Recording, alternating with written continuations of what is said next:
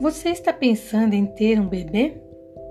Pois bem, do ponto de vista do Feng Shui, existem diversas medidas que se podem adotar para aumentar o Ti da fertilidade de um quarto.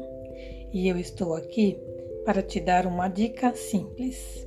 Coloque sua cama na área da criatividade, que é a área relacionada às crianças, aos filhos de seu quarto você pode também pendurar um cristal facetado de 40 milímetros ou mesmo colocar objetos relacionados à infância, como bichinhos de pano ou de pelúcia, brinquedos em geral ou livros infantis.